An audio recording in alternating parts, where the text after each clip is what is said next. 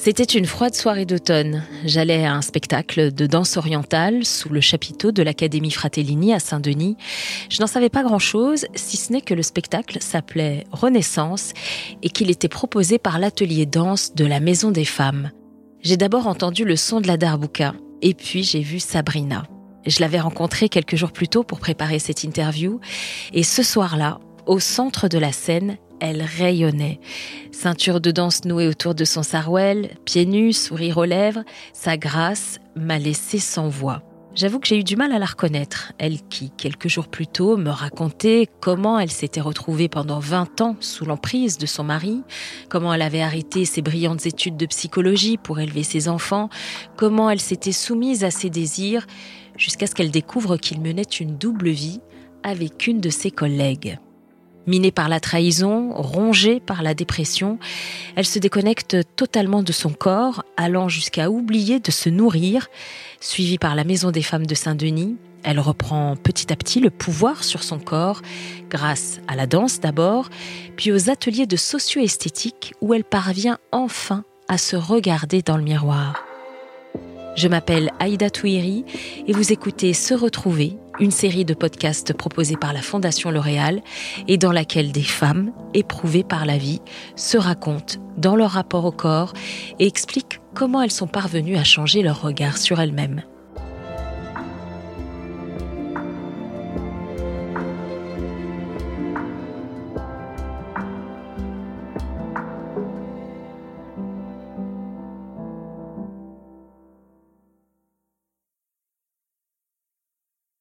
Je suis de Saint-Denis. Je suis née en 74. On est une fratrie de sept, dont deux filles, et moi je suis l'aînée des deux filles. J'étais très timide. Je suis toute frêle, je suis toute fine, avec de longs cheveux noirs, très bouclés, très épais. Et euh, je passe assez vite de cette petite fille très mince, très timide, pas, pas du tout portée sur le corps, pas très coquette, une adolescente en seconde, en première, bah là, voilà, notre corps euh, se féminise un petit peu. Et je commence à recevoir des compliments de mes copines, voilà. Et donc, je prends conscience de mes atouts, entre guillemets. Et puis, ça me rend jolie, je suis épanouie. Je suis au lycée. À 18 ans, j'ai réussi mon permis de conduire. J'ai réussi mon bac du premier coup. Et donc, euh, je décide de m'inscrire euh, à l'université en psychologie. Et puis là, lors de mon stage de quatrième année, je vais rencontrer euh, mon futur mari. C'est quelqu'un qui n'a pas de diplôme, même pas le BAFA, rien. Et en rencontrant des gens, il finit euh, dans un, un IME, un institut médico-éducatif, où il anime un atelier de musique. Moi, à ce moment-là, je suis pas du tout euh, intéressée par les garçons. Mais les employés de cette IME euh, n'arrêtent pas de me dire euh, on vous verrait trop bien ensemble, mais vraiment, vous avez beaucoup de points en commun. Et à lui, on lui dit la même chose. Et puis on finit euh, un jour par nous rencontrer. Je vois que tout de suite, je lui plais. Et bah, dès le lendemain, le surlendemain, il, m'accompagne à la fac, il vient me récupérer à la sortie de la fac. Il est voilà, il commence à être présent. Et bah, moi, je suis flattée. J'ai pas l'habitude. Et puis il parle bien, très, euh, très engageant. Et au final, euh, je lui dis comme ça, sans trop réfléchir, bah, si tu es vraiment sincère, bah, tu as qu'à venir me demander en mariage, euh, demander ma main à mes parents. Limite comme une blague. Et il me prend au mot. Il est très sérieux au point que quelques jours après, effectivement, il vient avec sa sœur aînée bah, demander ma main. Je m'y attends pas en fait parce que c'était pas du tout dans mes projets. J'ai pas fini mes études. Il me reste pas grand chose et je suis psychologue. J'ai 23 ans et voilà, je, je finis par dire oui à sa demande parce que je suis sous son charme et aussi parce que j'ai envie d'émancipation. Une semaine plus tard, bah, on, fête, on célèbre le mariage religieux. J'arrive pas à le convaincre de patienter en fait. J'ai beau donner des arguments, mes études, euh, euh, ça va trop vite. Il a des arguments qui sont plus forts que les miens. Très vite, il commence à me mettre la pression pour venir vivre chez lui, en me disant que c'est un péché, que d'être marié religieusement et que de ne pas vivre avec son conjoint. On en arrive à consommer le mariage parce que, pareil, avec des arguments, euh, t'es ma femme, je suis ton mari. c'est un péché que de ne pas être ensemble.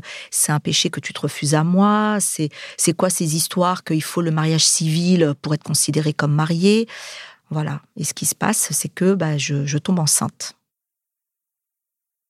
Tout ce que je suis en train de vivre, mon emploi, mes études, mes projets, bah, j'arrête tout en fait. J'arrête tout. Ma vie m'échappe, donc euh, bah, je suis pas heureuse. Enfin, je suis dans le sacrifice en fait. Et je comprends effectivement que il a eu une emprise sur moi et qu'il n'a pas été à l'écoute, qu'il a refusé d'être à mon écoute et qu'il a obtenu bah, tout ce qu'il voulait en fait. Cassie, euh, bah, il est, euh, il est pas très présent. Il part le matin au travail, il revient le soir, euh, il est beaucoup au téléphone, il va voir. j'habite son quartier, j'habite son appartement dans son quartier, alors il va voir les voisins, ses amis, ses connaissances. Le bébé, je dois le gérer toute seule. je n'ai plus de vie sociale. S'il n'y a pas de course, je dois sortir faire des courses. En fait, il arrive à me déposséder de ce que je ressens moi, dans mon corps, dans ma psychologie, et il s'approprie ça, en fait. J'ai plus de rapport à mon corps. Euh, je, m'enferme un peu dans mon investissement euh, à m'occuper de mon fils, qui m'apporte beaucoup de bonheur. Et moi, je m'oublie totalement. Deux ans après, bah là, je tombe enceinte de ma fille, mon deuxième enfant donc. Et là, euh, c'est pire. Je me sens pas bien parce que je me reconnais pas du tout, ni physiquement ni moralement. Je dois avoir 26, 27 ans, quelque chose comme ça. Là, euh, je suis, euh, je m'occupe plus de moi. Euh, je me maquille plus, je me coiffe plus. La dernière fois que j'ai vu un coiffeur, c'était bah, le jour de mon mariage. Et voilà, je, là, je suis vraiment, je suis l'ombre de moi-même en fait.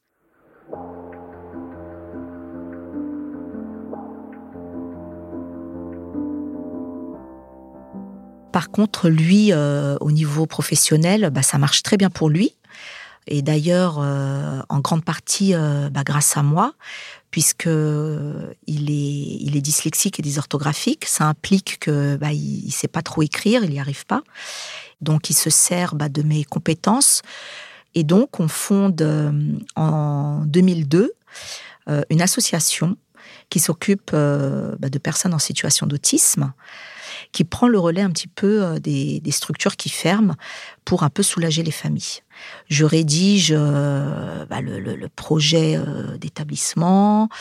On, crée le, on fonde l'association, donc euh, les statuts, enfin tout ça quoi. Et, c'est moi qui suis, bah en fait, je suis la cofondatrice mais de l'ombre. Lui, il présente tous ses documents comme les ayant lui rédigés, alors que non, c'est moi qui derrière ai tout fait en fait. Et euh, bah non, c'est pas venu. La seule chose auquel j'ai eu droit, c'est que à un moment, lorsqu'il faut tenir le secrétariat à la comptabilité, euh, il m'appelle et là, euh, je commence à travailler voilà dans ces postes précaires, mal payés. je suis pas son égal. Lui, il est directeur fondateur général et moi, je suis secrétaire.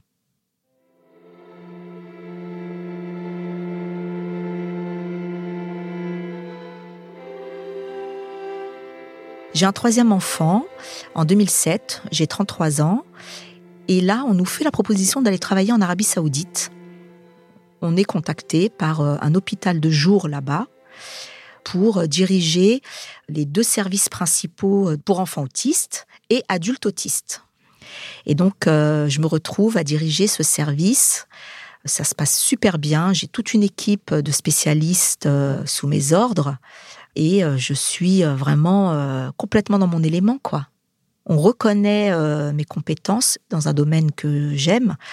Je me sens hyper valorisée.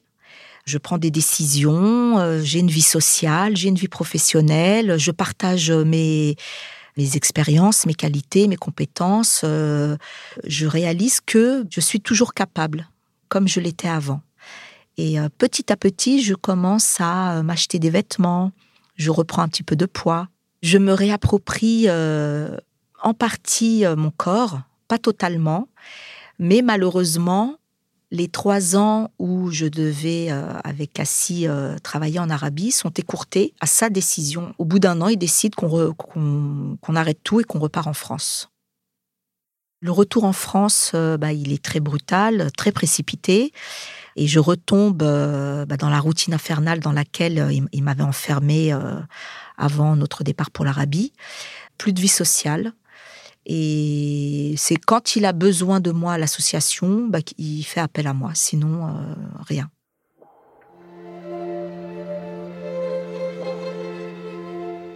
Lorsque j'étais en Arabie, lui avait l'occasion euh, de faire des allers-retours euh, en France euh, et il s'est servi d'une des occasions de venir en France pour se débarrasser bah, de tous mes diplômes.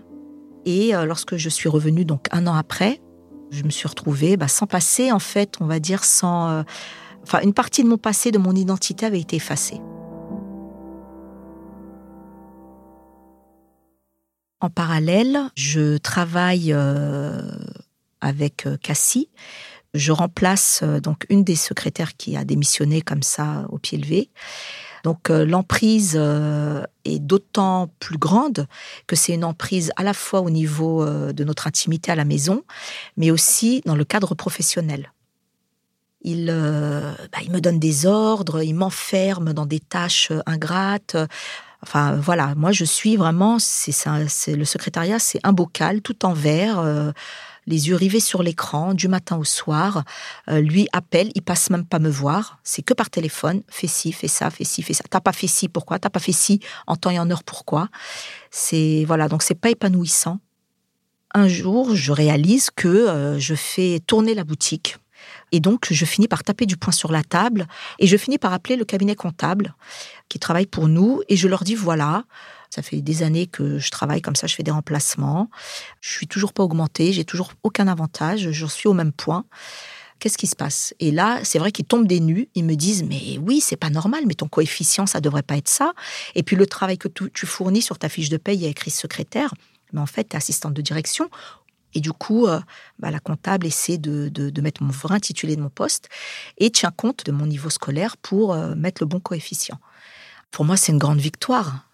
Je reprends un petit peu plus confiance, mais on est en 2015. L'association existe depuis 2002. Il m'a fallu du temps pour un peu euh, voilà, reprendre confiance jusqu'à 2019, suite à un coup de fil de ma conseillère clientèle de ma banque bah, j'apprends que mon compte est à découvert. Alors sur le coup, je comprends pas, mais je pense que la, banquière, elle avait compris qu'il se passait quelque chose de louche. Le soir, je, lui pose la question. Je lui dis, bah Cassie, euh, j'ai reçu un appel bizarre de la banque. Je suis à découvert sur mon compte à moi. Est-ce que tu es au courant de quelque chose? Et là, bah, le, ciel me tombe sur la tête puisque euh, il me dit de but en blanc, euh, eh ben qu'est-ce que tu croyais? Moi, je t'avais prévenu, hein, euh, je te l'ai dit plusieurs fois, tu t'occupes pas assez de moi. Tu croyais quoi euh, J'allais pas payer deux foyers, des charges euh, dans mes deux maisons? Je lui dis de quelle deuxième maison tu parles? Et là, il m'apprend que il a pris un appartement. Il menait une double vie depuis près de deux ans avec ma collègue, une animatrice qui travaillait pour nous depuis près de quatre ans.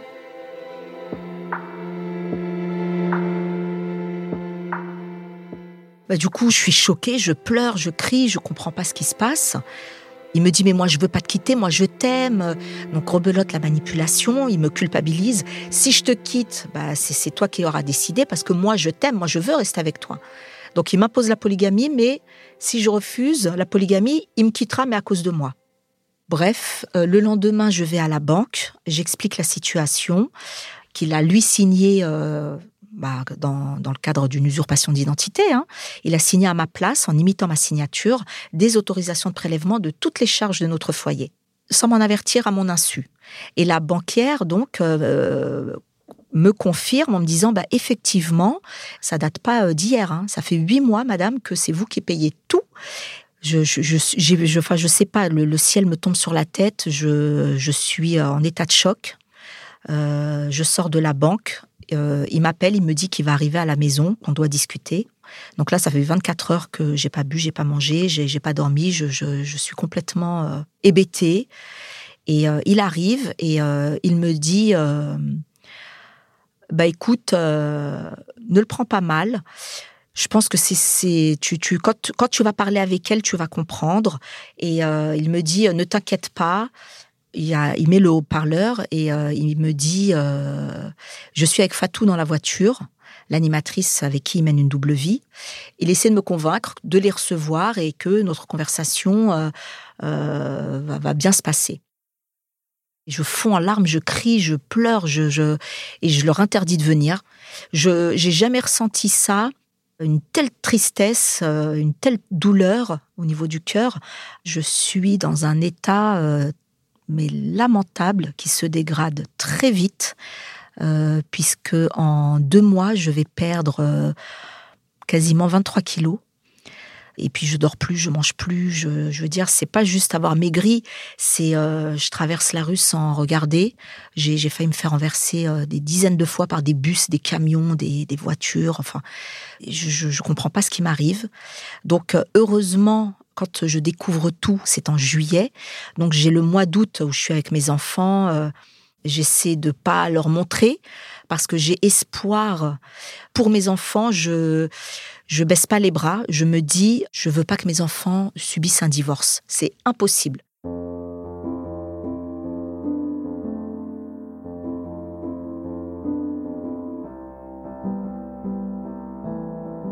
Je reprends le travail. Je revois Cassie. On est en septembre. Il voit dans quel état je suis l'ombre de moi-même, amaigrie, affaiblie, cernée, euh, pâle, euh, ça se voit anémiée, euh, en carence de tout, de sommeil, de, tout.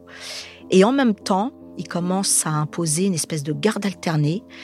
Et du coup, ben, ça me détruit littéralement puisque je me retrouve une semaine sur deux toute seule dans notre grand appartement avec le silence, le vide. Ça finit de m'achever en fait. Au travail, il me harcèle, il, euh, m'appelle, il me donne un ordre, il me donne une tâche à faire. Il va m'appeler euh, dix minutes après pour m'en donner une autre. Il me pousse au burn-out, en fait. Alors, il voit bien que, au niveau personnel, je suis dans un burn-out. Hein, je suis déjà en dépression.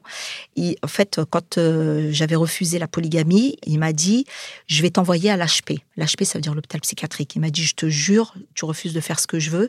Eh ben, je le jure, je vais t'envoyer à l'HP." J'en peux vraiment plus et je décide de prévenir les membres du conseil d'administration de l'association, le président, et je lui dis voilà, voilà ce qui se passe. Et le président me dit euh, Est-ce que ça te dérange pas que je l'appelle pour euh, voir ça avec lui? 15-20 minutes après, euh, j'entends une voiture arriver à, à fond la caisse sur la route et je savais que c'était lui qui arrivait à fond. Il rentre dans le bureau et il se met à m'insulter. il me dit Toi, tu veux me faire du tort, toi, tu, tu parles en mal de moi à mes collègues et tout. Et il prend le clavier de l'ordinateur, mon clavier, et il le fracasse sur mon bureau devant moi. Le clavier explose euh, à, quelques centimètres de mon visage. Et ensuite, il serre très fort son poing. Il essaie de me mettre un grand coup de poing au visage et euh, il, se, il se retient et il m'insulte. Il me dit que ça va me coûter cher, qu'il va me le faire payer. Il me dit tu vas voir, je vais, je vais m'occuper de nos enfants et on va tous se retourner contre toi et tu vas te retrouver toute seule. J'ai fait une nuit blanche. Euh, pareil, j'ai pas mangé, j'ai pas bu. J'ai euh, heureusement c'était samedi. Le lendemain, c'est arrivé un vendredi, donc le samedi euh, c'est le week-end. Je ne travaille pas. Je vais chez ma sœur avec mon fils. Je fais un malaise et ma sœur m'emmène avec sa voiture chez le médecin. Et c'est là que le médecin m'arrête tout de suite. Elle me dit je ne veux plus que vous revoyiez cet homme. C'est pas possible. Elle m'arrête pour deux mois. Et elle me dit que là, euh, elle, voit que je suis dans une dépression sévère, en fait. Un jour, euh, je manque de m'étouffer et euh, je comprends pas ce qui se passe. En fait, on ressent plus rien. On n'est que dans la tristesse. Euh, on rumine, on rumine jour et nuit. On dort pas, on n'arrive pas à dormir. Quand on arrive par épuisement à s'endormir, eh ben on se réveille, comme, vous savez, comme si on a fait un cauchemar. Et on se réveille en sueur. on est complètement ralenti. Alors, on n'est pas encore aidé parce que est au démarrage. Et euh, heureusement, très vite, j'ai eu un rendez-vous avec une conseillère familiale qui a trouvé les mots justes pour euh, me secouer un petit peu. Mais c'est, c'est un travail de longue haleine. Hein. C'est, ça, ça va prendre quasiment deux ans pour que je sorte de ma dépression.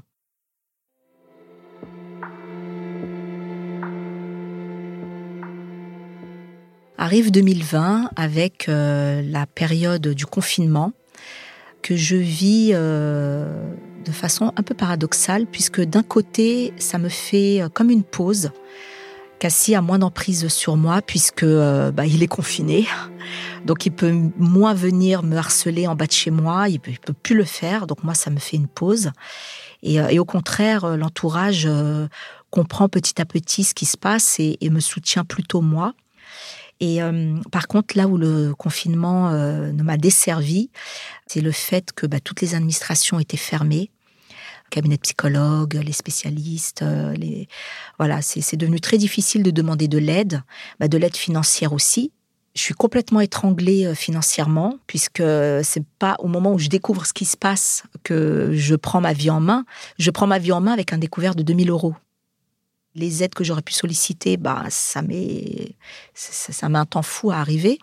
Et ça, ça me rajoute à ma dépression, parce qu'il n'y a rien qui va. Je suis suivie par la conseillère familiale, euh, par une psychologue, et euh, on me dit, euh, on me dit déjà votre situation, elle est quand même critique. Il faut même aller consulter un psychiatre. Et on m'oriente à la Maison des Femmes. C'est une association à Saint-Denis avec des spécialistes, des médecins, des sages-femmes, des voilà, des bénévoles. C'est, je suis tellement à tous les niveaux attaquée que la Maison des Femmes peut répondre et m'aider sur tous ces points-là. Tout de suite, on me propose bah, des spécialistes pour m'aider et des ateliers pour m'accompagner pour sortir de la dépression, en fait. Donc, euh, on me propose tout de suite euh, un suivi administratif, un suivi juridique, un suivi psychologique et des ateliers, parce que tout de suite, la référente voit que j'ai un, souci avec euh, le corps. Je suis complètement effacée, plus de muscles, plus de forme. et j'arrive pas à remonter la pente, j'arrive pas à me ressaisir alors, elle me propose deux ateliers, l'atelier danse orientale et l'atelier euh, socio-esthétique. Donc, euh, moi, je comprends pas. Je me dis, euh, qu'est-ce que c'est que ça? Je, ne suis pas venue danser, quoi. j'ai des problèmes jusqu'au cou. pourquoi me demande d'aller danser Je comprends pas à ce moment-là. Et elle voit que, elle le voit sur mon visage. Elle me dit, allez-y, faites une première séance et vous verrez. Et effectivement, euh, je, vais à ce premier cours de danse orientale avec Emmanuelle, qui est euh, une danseuse orientale professionnelle. Et euh, Emmanuelle, bah, c'est pas un cours de danse classique où elle nous fait nous échauffer, puis hop, on attaque la danse directement. Elle nous parle, euh, elle nous explique des choses, elle nous fait toucher notre corps, elle utilise les mots justes pour euh, nous aider un petit peu à, nous dénouer, quoi, à nous, à nous décoincer et, à accepter de, lâcher prise, en fait, de nous laisser aller. Moi, j'arrive euh, pas à danser, je suis raide. Je suis, je suis, alors, j'arrive pas même au niveau des vêtements. Je suis habillée avec des vêtements larges je me cache, je suis pas maquillée, j'ai un foulard sur la tête, je cache mes cheveux.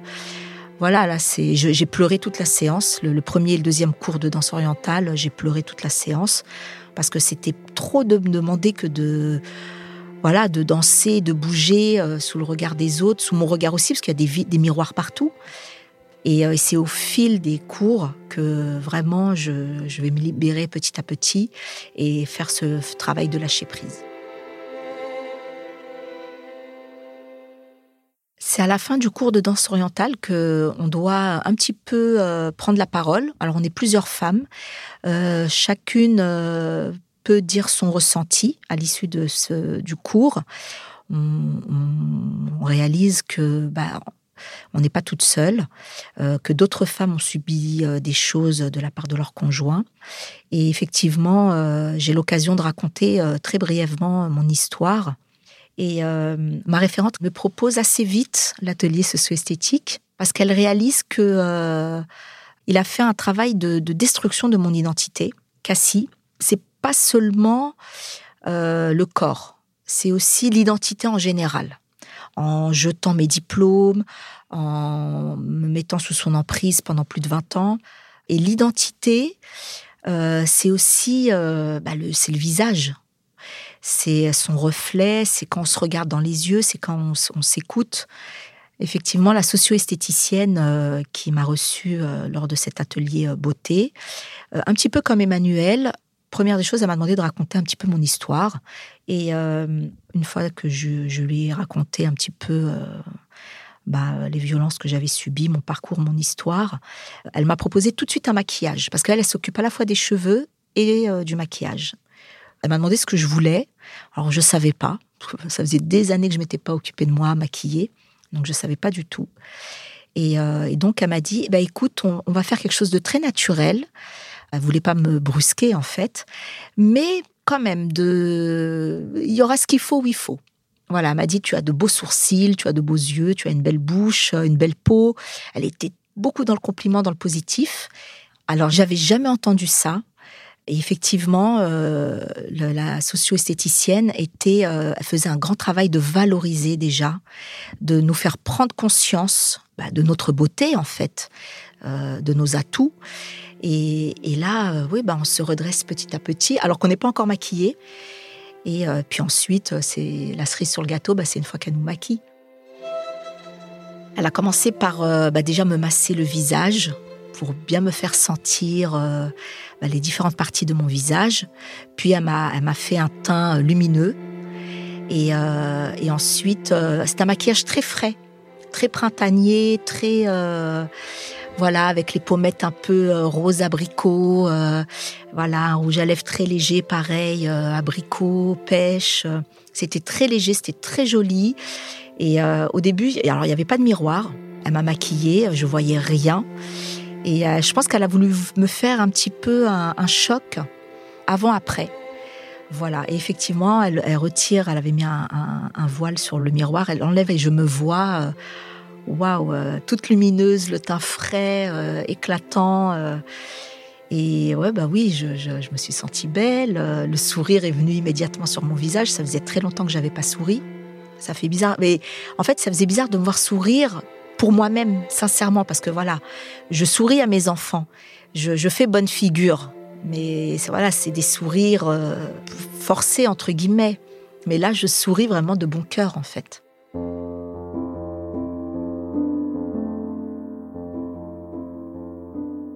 Alors, je sors de l'atelier euh, socio-esthétique et euh, j'étais vraiment bien.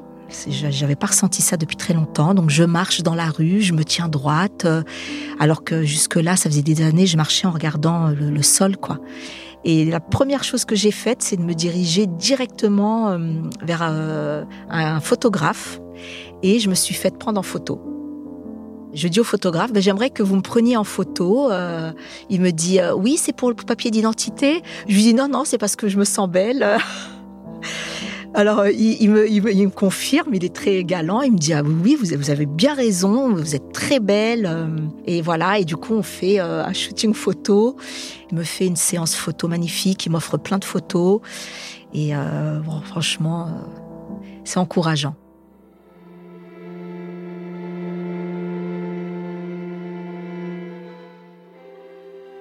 Aujourd'hui, ça va beaucoup mieux. Je me sens beaucoup mieux dans ma peau. Euh, je me maquille par moi-même et euh, j'ai repris du poids. J'ai commencé à faire du sport et très vite, euh, je, retrouve de bonnes sensations. J'arrive à avoir un niveau, un bon niveau, quoi. Ça n'a plus rien à voir. même je marche maintenant, je regarde devant moi. L'atelier danse orientale euh, m'a beaucoup aidé pour ça. Je marche plus en regardant par terre, euh, tête baissée, euh, l'air abattu. Je croise les regards des gens, les gens, je vois qu'ils me regardent aussi. Ça, ça faisait très longtemps. je suis très contente de voir que les gens me remarquent. pour certains, peut-être qu'ils me trouvent que je leur plais, je sais pas. mais voilà, tout ça, je, je connaissais pas tout ça en fait plus qu'une guérison, c'est une transformation parce que je, même, même mon entourage me le dit, euh, je suis plus la même. Je suis transformée, c'est le mot qui revient le, plus souvent. Le combat n'est pas terminé. Il y a des hauts et des bas, comme on dit. Je suis toujours suivie à la Maison des Femmes. La page n'est pas tournée, mais euh, on s'en approche tout doucement.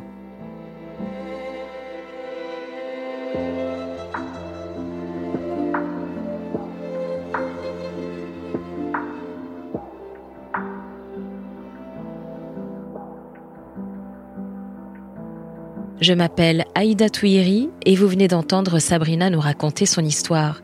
Un grand merci à elle pour sa confiance et merci également à la Maison des Femmes qui nous a aidés à réaliser ce podcast.